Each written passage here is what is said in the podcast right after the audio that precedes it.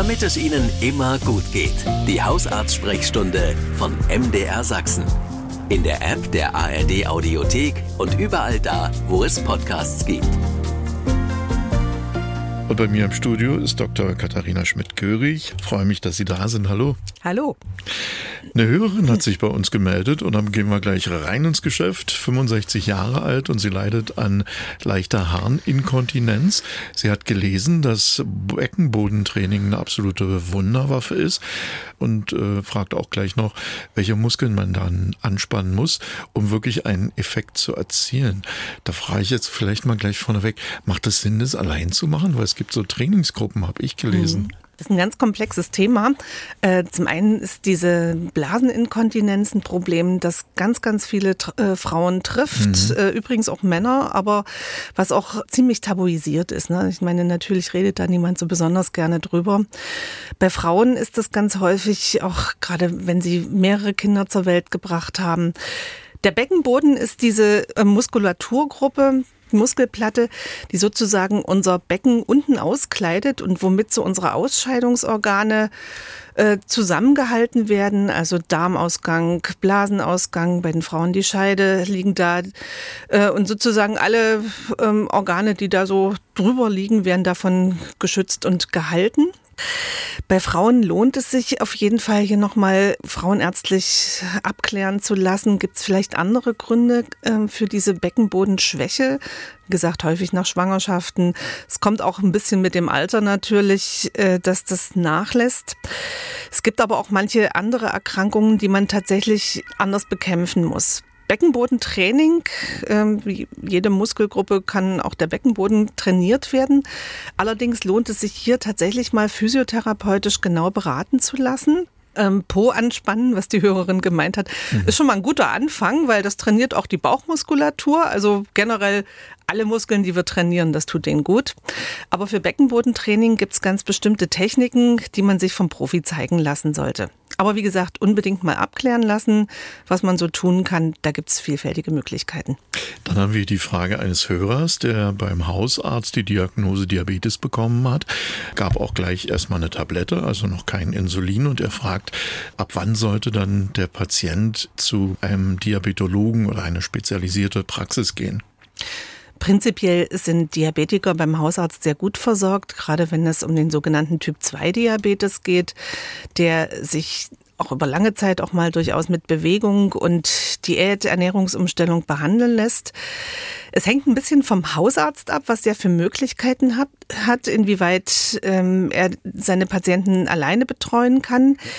Ich finde es sehr wichtig, dass Diabetiker auf jeden Fall eine gute Diabetes-Schulung bekommen. Das heißt, diese Krankheit professionell erklärt bekommen, eine sehr gute Ernährungsberatung erhalten und je nachdem, wie komplex dann die Therapie wird, also ob der Patient dann Insulin braucht, äh, ob verschiedene andere Medikamente notwendig sind, es gibt ja inzwischen eine Riesenvielfalt, dann sollte in eine diabetologische Schwerpunktpraxis äh, überwiesen werden, in der das gut geleistet werden kann. Also bei uns selber, ich bin selber eigentlich von Haus aus auch Diabetologin.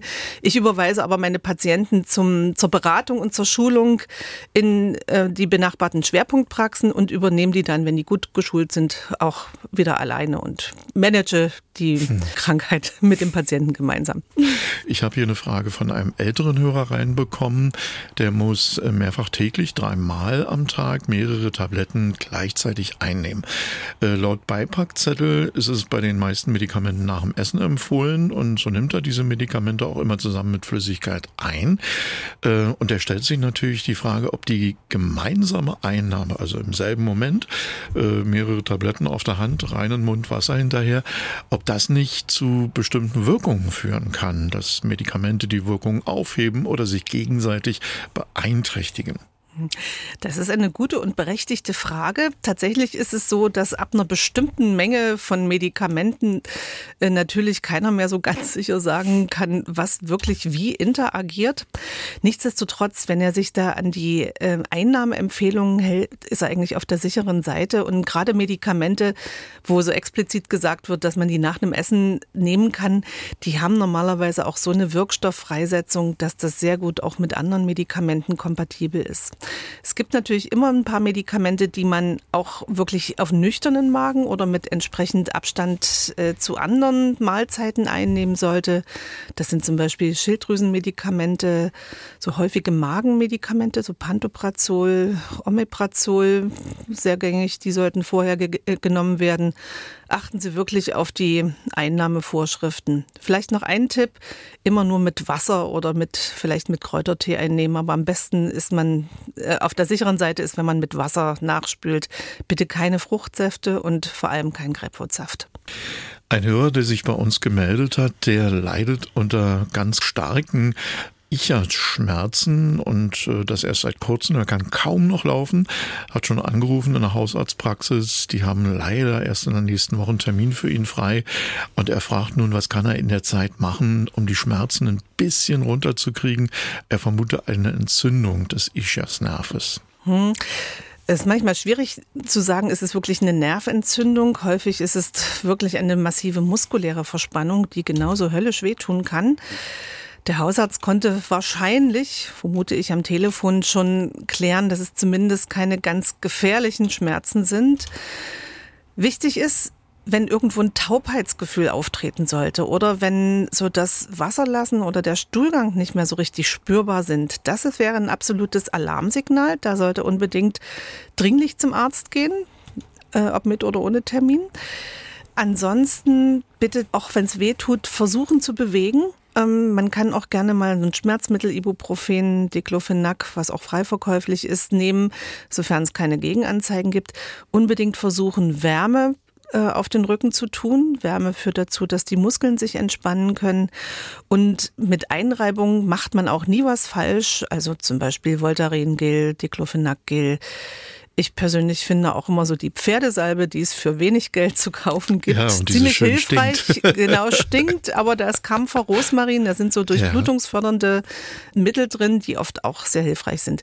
Versuchen Sie sich trotzdem vorsichtig zu bewegen, Wärme in den Rücken, und manchmal hilft so bei äh, so Ischias-Schmerzen auch die sogenannte Stufenlagerung. Das heißt, äh, mit dem Rücken flach auf dem Boden, auf den Teppich, auf eine Decke legen, äh, Unterschenkel auf den Stuhl oder auf den Couchtisch, dass so das Gesäß ein bisschen entlastet ist, so dass sich das ähm, die, die Wirbelkörper ein bisschen auseinanderziehen können, die Bandscheibe entlastet wird.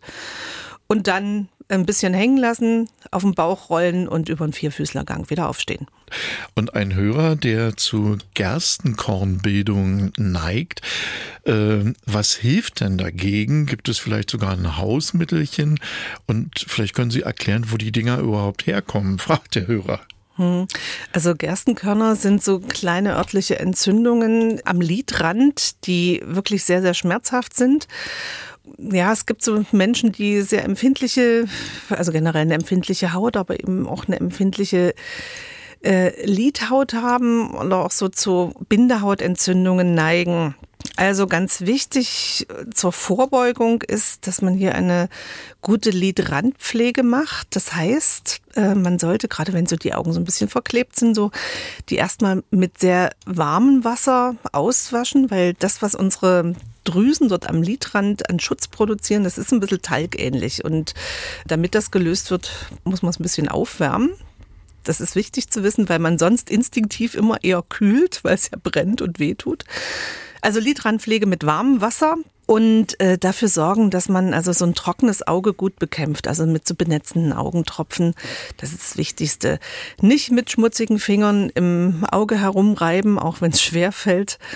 Und äh, wenn tatsächlich immer wieder so ein Gerstenkorn auftritt, dann muss sich das der Augenarzt, manchmal auch der Hautarzt angucken, ob es da irgendeine Entzündungsquelle gibt. Ich habe hier eine Frage für Sie aus Hohenstein-Ernsthal. Hier schreibt eine Hörerin, eignet sich das Trampolinjoggen, um Gewicht zu verlieren? Eine Ernährungsumstellung hat bei ihr nicht so viel gebracht. Das ich, ist, ich kenne hm? das gar nicht, Trampolinjoggen. ja, Trampolin ist ein recht beliebtes ähm, Sportgerät geworden, was eigentlich auch gar nicht schlecht ist.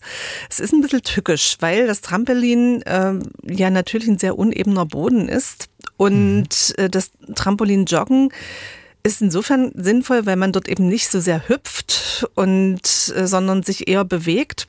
Wichtig ist, wenn man das macht, dass man erstmal anfängt, äh, die Belastung vorsichtig zu steigern und sich an diesen, ich sag mal, unsteten Boden gewöhnt. Nicht, dass sie umfallen und sich vom Trampolin joggen, sich eine Verletzung holen.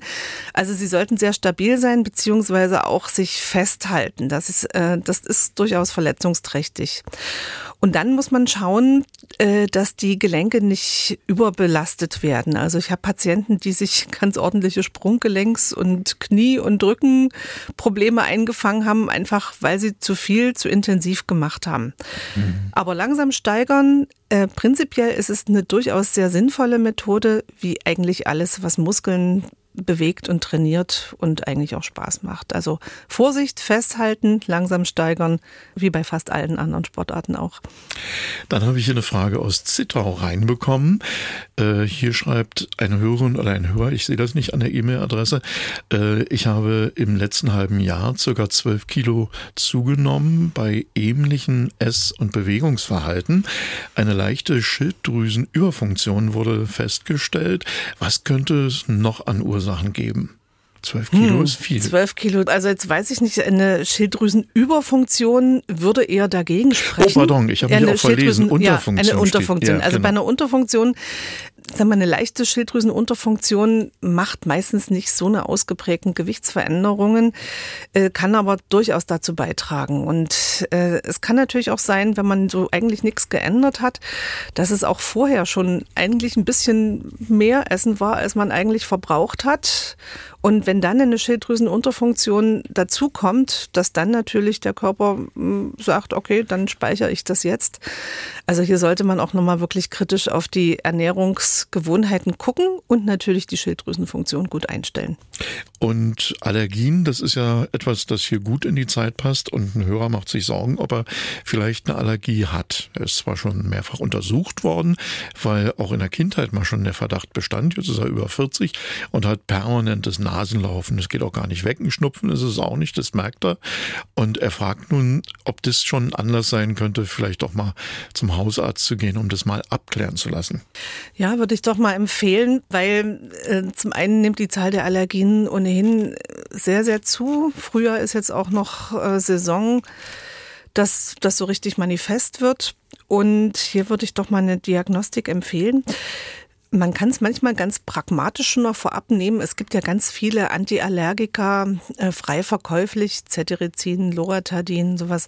Würde ich dem Hörer empfehlen, das mal auszuprobieren, mal eine Tablette zu nehmen oder so zwei, drei Tage lang. Wenn es darunter deutlich besser wird, dann kann man schon die Diagnose Allergie fast sichern. Dann würde ich unbedingt empfehlen, das abklären zu lassen, worauf er dann besonders allergisch reagiert. Aus Brand-Erbesdorf habe ich hier eine Nachricht für Sie bekommen. Da äh, ist ein Hörer mit einem neuen Kniegelenk und dort hat er eine Schleimhautentzündung. Einen Termin hat er schon, aber erst im Mai zur Strahlentherapie und er fragt Sie, was er denn bis dahin machen kann. Ähm, das sollte sicherlich nochmal mit den behandelnden Orthopäden und mit seinem Hausarzt abstimmen, damit nicht übersehen wird, dass dort vielleicht eine Infektion dieses künstlichen Gelenks dahinter steckt. Ich gehe jetzt davon aus, dass es schon passiert ist. Ansonsten kühlen, ähm, auch weiterhin gute alte Hausmittel wie Quarkwickel und sicherlich auch das Knie extern stabilisieren, also eine Bandage, damit es so keine Instabilität, keine Belastung gibt. Und ja, eventuell Schmerzmittel, Ibuprofen, Diclofenac, solche Dinge, aber das dann nach Rücksprache mit seinem behandelnden Arzt. Vielen Dank, Dr. Katharina Schmidt-Görig. Das war die Hausarzt-Sprechstunde von MDR Sachsen. Und wenn Sie Haustiere haben, hören Sie doch auch mal in unsere Tierarzt-Sprechstunde rein. In der App der ARD Audiothek.